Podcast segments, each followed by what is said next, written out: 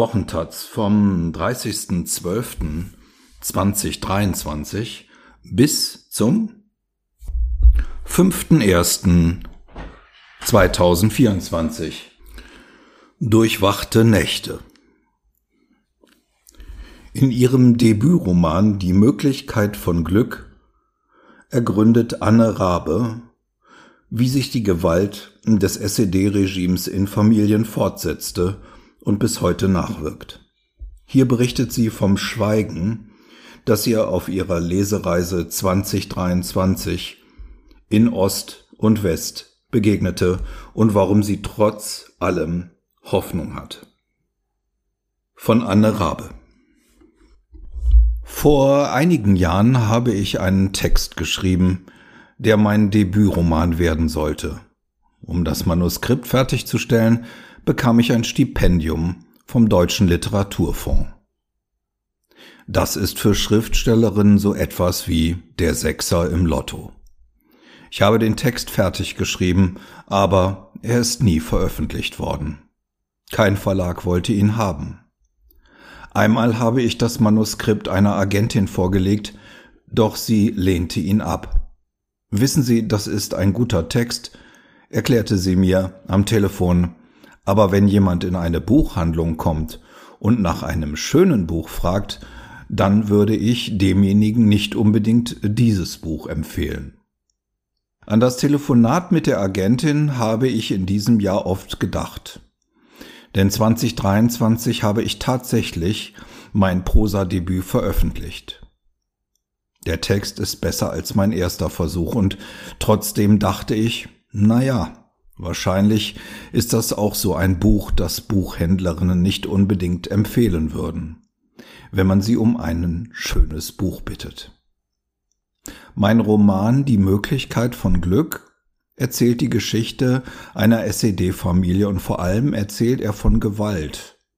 Von Gewalt in Familien, Gewalt durch den Staat, durch Krieg und Armut. Der Roman setzt sich mit der deutschen Geschichte im 20. Jahrhundert auseinander und ist ein Versuch zu verstehen, wie diese Geschichte bis heute nachwirkt. Es ist ganz sicher kein schönes Buch, aber es stand einige Wochen auf der Spiegel Bestsellerliste und das hat auch etwas damit zu tun, dass Buchhändlerinnen es ihren Kundinnen empfohlen haben. Dafür bin ich dankbar, denn ich hatte nicht damit gerechnet.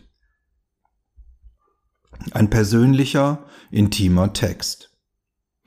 Das Jahr 2023 jedoch wartete mit einer neuen Ostdebatte auf und plötzlich wurde wieder diskutiert. Jedoch nicht nur in den Feuilletons der großen Zeitungen. Schon bald nach Erscheinen meines Romans im März füllte sich mein Kalender mit immer neuen Stationen einer Lesereise. Zu Beginn der Reise war ich unsicher. Das Buch ist ein sehr persönlicher, ein intimer Text. Ich wusste schon, in jedem Interview und bei jeder Veranstaltung würde man mich fragen, ist dieser Text autobiografisch?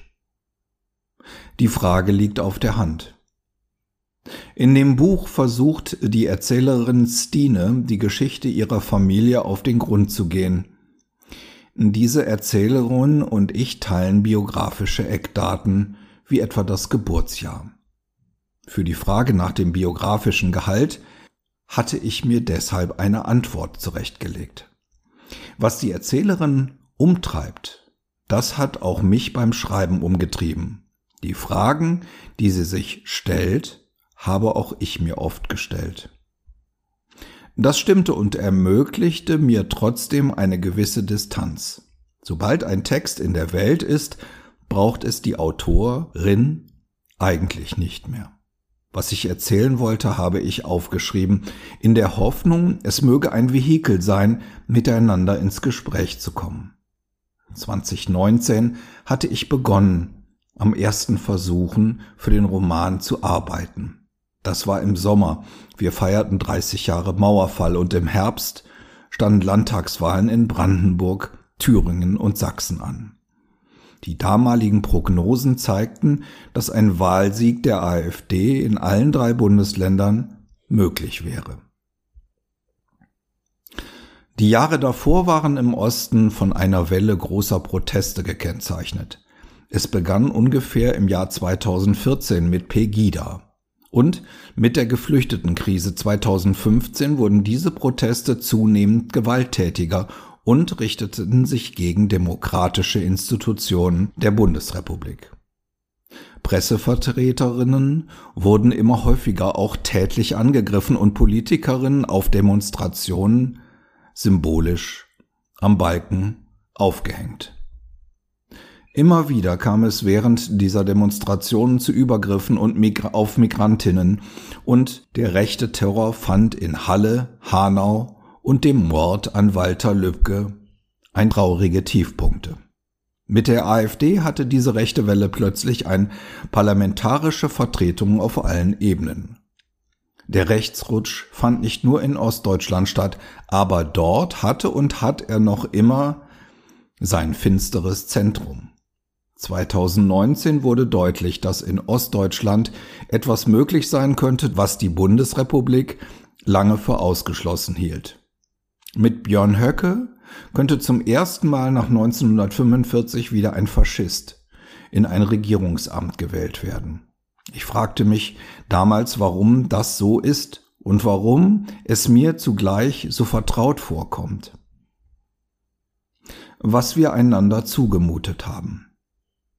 Deshalb begann ich, über mein eigenes Aufwachsen nachzudenken und über die Beschaffenheit der Gesellschaft, in der sowohl ich als auch die Person einst Kind war. Eine Gesellschaft, die Angela Merkel 2015 in Heidenau mit Du dumme Fotze, zeig dein hässliches Gesicht. Steig ruhig ein in deine hässliche Kutsche, du Hure, beschimpft hat. Denn die Auswertungen der Wahlergebnisse zeigten, dass sich das Wahlverhalten in Ost- und Westdeutschland sehr unterschied. Wählten in Westdeutschland hauptsächlich die sogenannten alten weißen Männer die AfD, waren es im Osten vor allem diejenigen, die so alt waren wie ich. Menschen, die zur Zeit der Wiedervereinigung Kinder oder Jugendliche waren.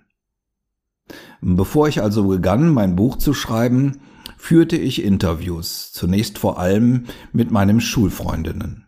Mit einigen von ihm hatte ich viele Jahre kaum Kontakt. Wir hatten nie über unsere Kindheit gesprochen.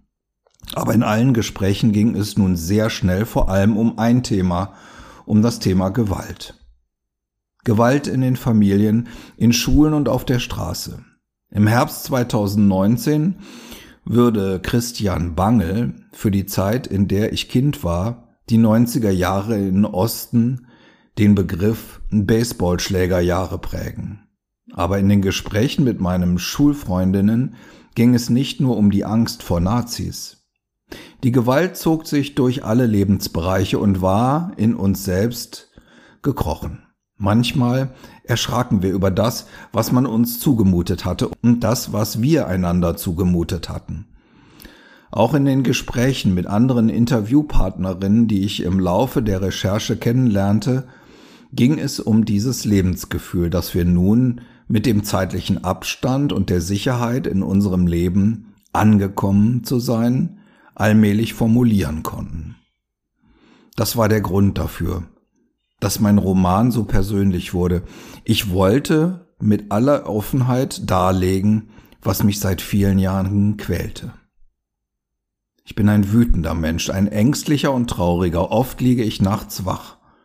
Meine Gedanken kreisen um Dinge, die ich getan habe, Worte, die ich gesagt habe und das, was ich verpasst habe zu tun, zu denken oder auszusprechen.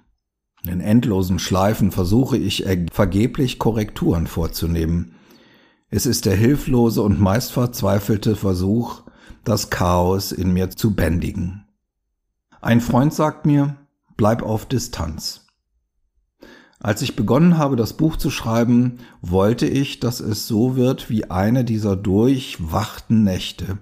Ich wollte dem Chaos eine Form geben, weil ich das Gefühl hatte, dass es vielen Menschen so ging wie mir besonders denjenigen, die zur gleichen Zeit in der gleichen Landschaft aufgewachsen waren, hineingeboren in die Agonie der DDR, die keine Versprechungen mehr bereithielt und groß geworden im Chaos einer allumfassenden Transformation, umgeben von Erwachsenen, die selbst nicht mehr wussten, wo oben und unten ist und die keine Kapazitäten für die Bedürfnisse ihrer Kinder frei hatten.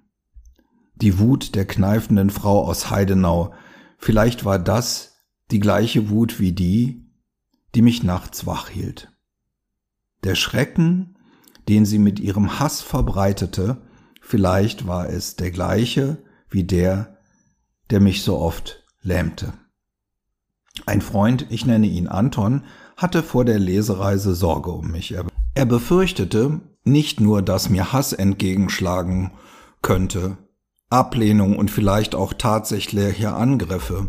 Er befürchtete auch, ich würde das alles zu sehr an mich ranlassen. Aber ich freute mich und ich versicherte ihm, ich käme schon zurecht. Wenn man Texte veröffentlicht, und besonders als Frau ist man es gewohnt, angegriffen zu werden, seit ich 2008 mein erstes Theaterstück 18109 Lichtenhagen über die Nachwendejahre in Mecklenburg veröffentlicht habe, kenne ich alle Varianten verschriftlicher, meist männlicher Aggression.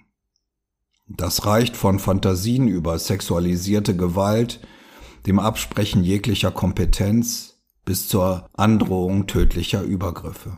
Ich versuche davon möglichst wenig wahrzunehmen. Hassmails erkenne ich nach wenigen Worten. Ich überfliege sie bloß und schiebe sie dann ins Archiv. Tweets mit hoher Reichweite stelle ich auf stumm, damit ich die Antworten anderer User nicht mehr sehe. Und wenn jemand auf meiner Webseite nach meiner Adresse sucht, findet er nur ein Postfach. Das alles konnte Anton nicht beruhigen. Er fürchtete nicht nur die Wut der Menschen, er ahnte auch, ich könnte zu durchlässig sein für die Geschichten meiner Leserinnen und sagte, du musst auf Distanz bleiben. Ich weiß nicht, ob er recht hat, aber ich weiß jetzt, was er meint. Als ich zu den ersten Stationen der Lesereise fuhr, hoffte ich, noch etwas mehr über unser Land zu erfahren, wo es steht im Jahr 2023 Damals ahnte ich nicht, dass wir am Ende des Jahres mit einem so ausufernden Antisemitismus konfrontiert sein würden, dass jüdische Menschen in Deutschland sich berechtigterweise fragten, ob sie hier überhaupt noch sicher sind. Aber dass es ein wichtiges Jahr werden würde, wusste ich. Ein Jahr, das erkennen lassen würde, ob das bisher Undenkbare noch verhindert werden kann. 2019 noch hatte ich geglaubt, wir wären mit dem Rechtsruck auf einem Höhepunkt angelangt. Zwar würden die blauen, braunen nicht verschwinden, oder zumindest war es ihnen nicht gelungen, in einem der ostdeutschen Bundesländer zur stärksten Kraft zu werden. Und in dem Moment, als Björn Höcke und seine Truppe in Thüringen die demokratischen Parteien vorführten und den FDP-Mann Thomas Kemmerich zum Ministerpräsidenten wählte, war es ausgerechnet Christian Lindner, der zurückzutreten androhte und damit die demokratischen Reihen schloss. Es schien, als hätte sich der bundesrepublikanische Konsens, nicht mit Rechtextremen zusammenzuarbeiten, noch einmal fest in die parlamentarische Arbeit eingeschrieben. Die Stille ist nicht feindselig. Doch ich hatte mich geirrt. 2024 wird wieder gewählt in Sachsen, Brandenburg und Thüringen. Und allen Prognosen zufolge ist in jedem der drei Länder ein Wahlsieg der AfD wahrscheinlich. Ein Trend, der sich im gerade abgelaufenen Jahr verstetigte. Wenn ich nun nochmal durch meine Kalender sehe und die Namen der Orte lese, an denen ich aus meinem Buch gelesen habe, erinnere ich mich an Gesichter und Geschichten und auch an das Schweigen, das gerade am Anfang meiner Lesereise nicht selten den Raum füllte. Oft hatte ich allein anhand des Schweigens schon nach wenigen Momenten sagen können, ob ich in Ost- oder Westdeutschland bin. In Westdeutschland wird der Schweigeraum mit Geplapper gefüllt. Wenn in Ostdeutschland geschwiegen wird, ist es wirklich still. Aber es war kein feindseliges Schweigen. Geschwiegen wurde aus Hilflosigkeit oder Gewohnheit. Es war beruhigend zu merken, dass Leute, die Kommentarspalten im Internet füllen, eher selten Lesungen besuchen. Die Menschen, die zu meinen Lesungen kommen, sind nicht feindselig. Und auch wenn gerade am Anfang oft das Schweigen dominiert, sind es Menschen, die sich auseinandersetzen wollen und die bereit sind, einander zuzuhören. Dennoch ist es nicht leicht zu sprechen. Ich habe über Gewalt geschrieben, über die lange Tradition staatlicher und familiärer Gewalt, die Hand in Hand miteinander durch die Zeiten gewandelt sind und davon, dass eben diese Gewalt auch ihren Weg auf die Straßen findet, wo sie versucht, die Macht der Stärkeren über Schwächere zu behaupten. Diese Gewalt zeigt sich in einem Wunsch nach autoritärer Führung und einem starken Staat, in dem der Willen einer behaupteten Mehrheit endlich gegen die angeblich dominante Minderheit durchgesetzt werden würde. Und auch wenn das Schweigen in Ost und West oft ein anderes Geräusch macht, ist es dennoch das gleiche. Es gibt gute Gründe dafür, dass das Sprechen über Gewalt schwerfällt. Die Gewalt lässt uns verstummen, weil sie hilflos macht. Die Gewalt ist ein brachialer Verlust von Distanz, den wir nicht kommen sehen, sonst hätten wir uns ja rüsten und wehren können. Die Gewalt zeigt das eigene Erdbeben in einem davor und einem danach. Sie verändert uns, sie macht uns wütend, ängstlich, traurig. Nebel über der Vergangenheit. Menschen in Westdeutschland fällt es oft leichter zu sprechen und vor anderen ihre Erinnerungen, Meinungen und Gefühle zu offenbaren. Außerdem spielt die Geschichte meines Romans in Ostdeutschland. In Westdeutschland aufgewachsene fällt es auch deswegen leichter zu sprechen, denn sie fühlen sich von der Erzählung meines Buchs nicht unmittelbar gemeint. Es ist ganz klar, die Familiengeschichte, die ich erzähle, könnte niemals ihre eigene sein. Ich kenne dieses Schweigen, sagte eine Frau nach einer Lesung im süd südlichsten Westen der Republik. Wir standen vor der Buchhandlung und ich gab ihr eine Zigarette. Sie erklärte mir, dass sie eigentlich nicht raucht. Ich zündete nach meinem ersten Zigarette gleich die nächste an. Das Schweigen, das sie meint, ist das Schweigen über die Vergangenheit, die Familiengeschichte in meinem Buch beginnt im Kaiserreich. 1923 wird dann der Großvater der Erzählerin geboren. In mühsamer Archivarbeit rekonstruiert sie seine Geschichte vom Aufwachsen im Lumpenproletariat der Weimarer Republik, dem Dienst in der Wehrmacht, den er nur durch eine schwere Verwundung überlebte, denn diese rettete ihn aus dem Kessel von Stalingrad. Ein Leben, das in der DDR schließlich seine Erfüllung in einer beachtlichen akademischen Karriere fand. Der Großvater hat Schuld auf sich geladen. Eine Schuld, der man in autoritären Systemen schwer ausweichen kann. Doch darüber wurde in der Familie der Erzählerin nicht gesprochen.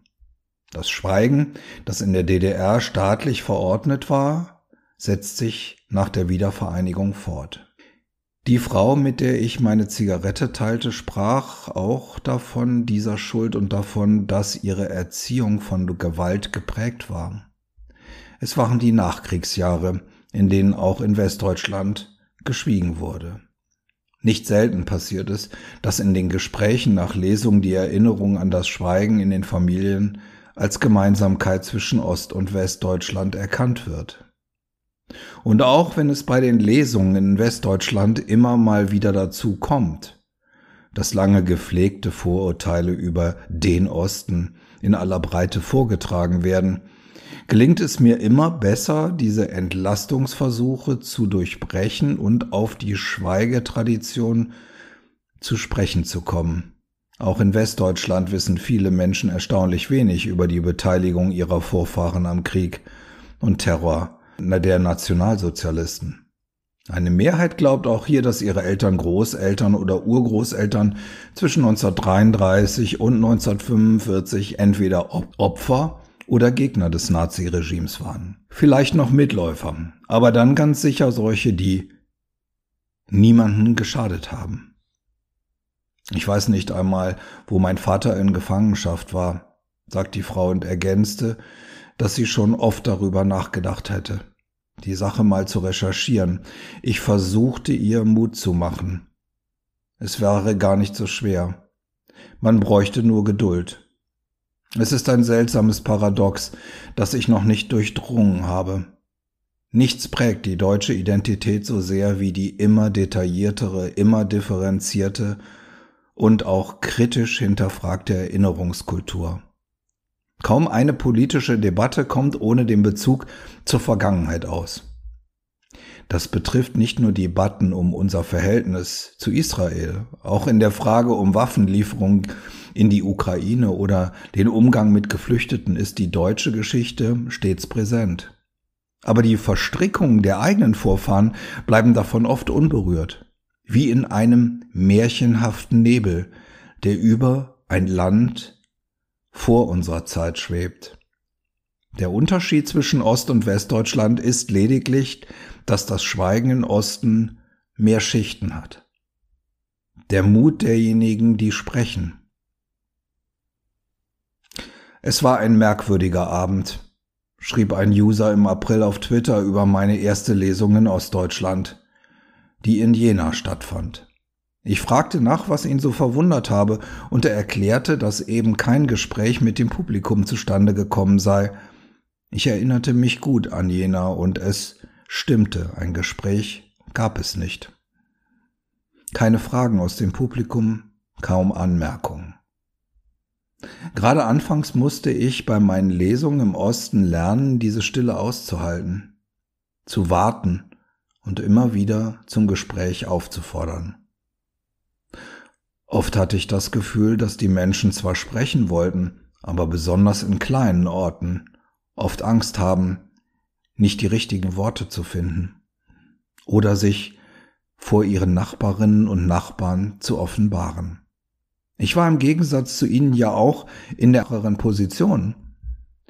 Ich würde am Abend wieder nach Berlin fahren, Sie würden einander schon morgen wieder begegnen.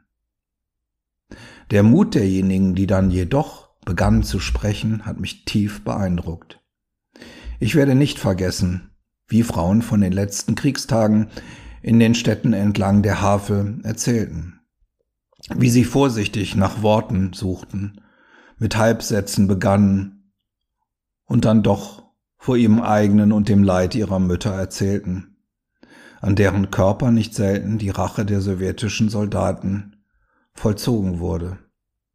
Sie sprachen auch über die grausamen Konsequenzen, die der Befehl Sieg oder Untergang in den letzten Kriegstagen vor allem für ihre Brüder hatte. Ich weiß noch, wie mir plötzlich auffiel, dass die Älteren bei einer der Lesungen vor allem Frauen waren, und als ich mit meinem Auto die Stadt verließ, sah ich plötzlich ganz deutlich die Spuren des Krieges. Entlang der Hauptstraße nur Neubaublöcke und zwischen diesen Plattenbauten einzelne Backsteinhäuser, wie die letzten echten Zähne in einem reparierten Gebiss. Nicht vergessen werde ich den Mann, der immer wieder sagte, wie normal doch die ganze Gewalt sei, die in dem Buch geschildert wird. Er sagte das nicht, um die Gewalt abzutun, auch das begriff ich erst später, sondern um den anderen im Raum mitzuteilen, dass es ihm auch so ergangen war und dass er es auch nicht vergessen kann. Tröstende, ängstigende Ostsee.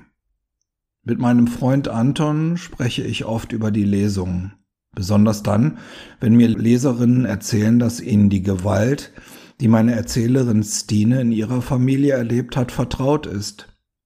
So vertraut, dass sie das Gefühl haben, ich hätte ihr eigenes Leben aufgeschrieben. Ich bin dann meist kurz angebunden, versuche das Gespräch schnell zu beenden, weil es mich überfordert. Es berührt mich und ich würde sie gern trösten.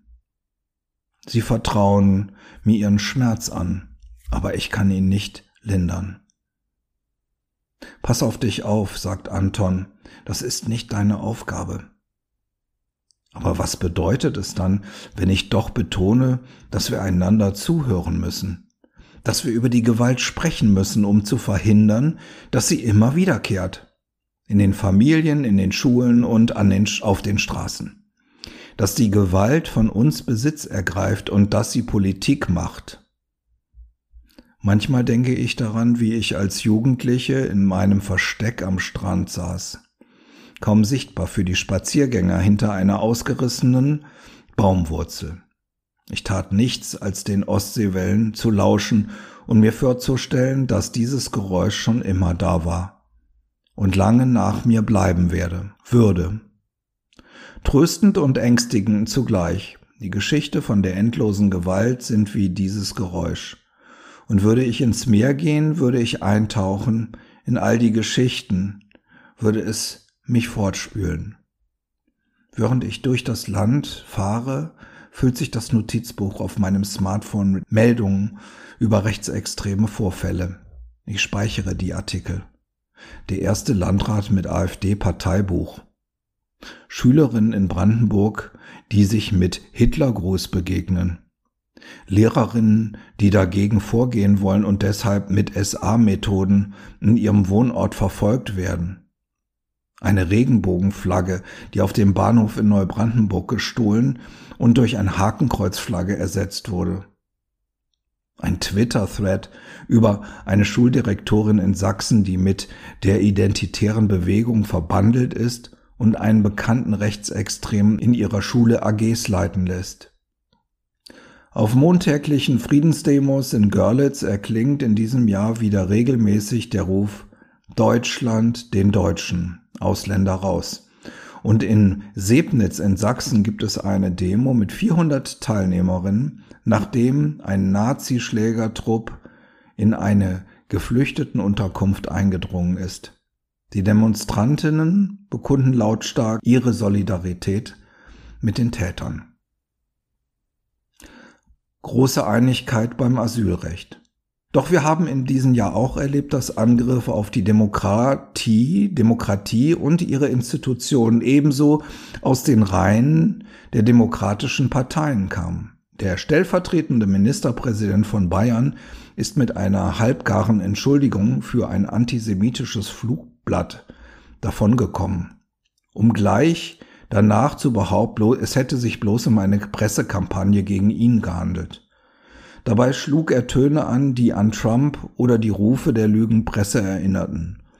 Sein Koalitionspartner und Ministerpräsident Markus Söder nutzt Social Media inzwischen wie ein rechter Troll. Ohne zu zögern stimmte er auf Twitter in den Chor der rechten Kulturkämpfer ein, die im fehlenden Weihnachtsbaum in einer Hamburger Kita das Unterdrückten christlicher Kultur erkannten. Auch als sich der Vorfall als Falschmeldung herausstellte und er darauf hingewiesen wurde, dass die Mitarbeiterinnen, Kinder und Eltern der Kita von einem rechten Shitstorm betroffen seien, zuckte er nur mit den Schultern hätte schließlich auch stimmen können, und dann wäre es schlimm. Ein Teil der Ampelkoalition freute sich über das Scheitern des eigenen Haushaltsentwurfs und stimmte genüsslich in den Hohn über das eigene Kabinett mit ein. Der Bundeskanzler wiederum verhöhnte die Institution des Parlamentarischen Untersuchungsausschusses, indem er, der sonst so stolz darauf ist, was er sich alles merken kann, behauptete, sich ausgerechnet am Treffen mit den wichtigsten Bankern der Stadt Hamburg nicht zu erinnern. Er hält es wohl weder für nötig, die Kontrollfunktion des Parlaments zu achten, noch den Verdacht auszuräumen, einer Bank im Fall einer kapitalen Steuerhinterziehung mit Nachsicht begegnet zu sein. Und die größte Einigkeit herrscht inzwischen in Fragen der Asylrechtsverschärfung. Das erinnert an die 90er Jahre, als man auf den Rechtsruck in der Gesellschaft ebenfalls mit einer Gesetzesänderung für Asylsuchende reagierte. Heute suggerieren Politikerinnen, dies hätte damals die Gesellschaft befriedet. Aber das ist falsch. Und da man dies mit wenigen Klicks im Internet herausfinden kann, muss man davon ausgehen, dass diese Behauptung eine bewusste Lüge ist. Die Asylrechtsverschärfung der 90er hat den Startschuss für die brutalste Welle rechter Gewalt gesetzt. Denn die Politik hat mit ihr den Tätern das Gefühl gegeben, sie hätten Recht. Tatsächlich war vor allem in Ostdeutschland Protest immer dann politisch wirksam, wenn er rechtsextrem war. Gemeinsam nachts wach bleiben. Und dennoch das Jahr 2023 hat mir auch Hoffnung gemacht, dass überhaupt eine Regenbogenflagge an einem Mecklenburger Bahnhof gehisst wurde, dass es in Bautzen und Weißenfels zum ersten Mal CSD-Paraden gab, dass es nun Lehrerinnen gibt, die nicht mehr wegsehen, wenn ihre Schülerinnen offen rechtsextrem agieren. All das macht mir Hoffnung. Regelmäßig fahre ich seit dem Sommer am Wochenende nach Sachsen, um dort gemeinsam mit Menschen an der B96 für eine offene und demokratische Gesellschaft zu demonstrieren. Dass Rechtsextremismus in den ländlichen Regionen Sachsens die bestimmende Kultur ist, ist dort offen sichtbar. Sprüche an Firmenwagen, Reichskriegsfahnen an Autofenstern und die demonstrative Beflaggung des Vorgartens verdeutlichen, hier schämt sich niemand mehr, ein Nazi zu sein und muss sich weder vor beruflichen Konsequenzen noch vor gesellschaftlicher Ächtung sorgen. Im Gegenteil, der sich offen für eine demokratische Gesellschaft einsetzt, so die Erzählungen der anderen Teilnehmenden, muss mit nächtlichen Drohanrufen, Gängeleien am Arbeitsplatz und Post von örtlichen Neonazi-Gruppen rechnen. Die Angst vor einer rechten Machtübernahme ist in Ostdeutschland sehr konkret. Und die Leichtfertigkeit, mit der auch demokratische Politiker zum rechtspopulistischen Repertoire greifen, ihre Kabinettskollegen lächerlich machen oder parlamentarische Kontrollgremien ins Leere laufen lassen, macht gerade den Menschen, die sich unter diesen schwierigen Bedingungen für eine freie Gesellschaft einsetzen, Angst. Aber ich weigere mich, die Zwangsläufigkeit dieser Entwicklung zu akzeptieren. Ich habe in diesem Jahr ein wütendes, ängstliches und oft trauriges Land erlebt. Ein Land, dem es noch immer schwer fällt, über die eigene Geschichte zu sprechen, darüber, was sie mit uns gemacht hat. Aber ich stelle mir vor, dass wir alle gemeinsam nachts wach liegen und statt zu schlafen überlegen, wie wir es besser können. Anne Rabe, geboren 1986 in Wismar, ist Dramatikerin, Drehbuchautorin und Schriftstellerin. Mit Die Möglichkeit vom Glück, Klett Cotta, stand sie in diesem Jahr auf der Shortlist für den Deutschen Buchpreis.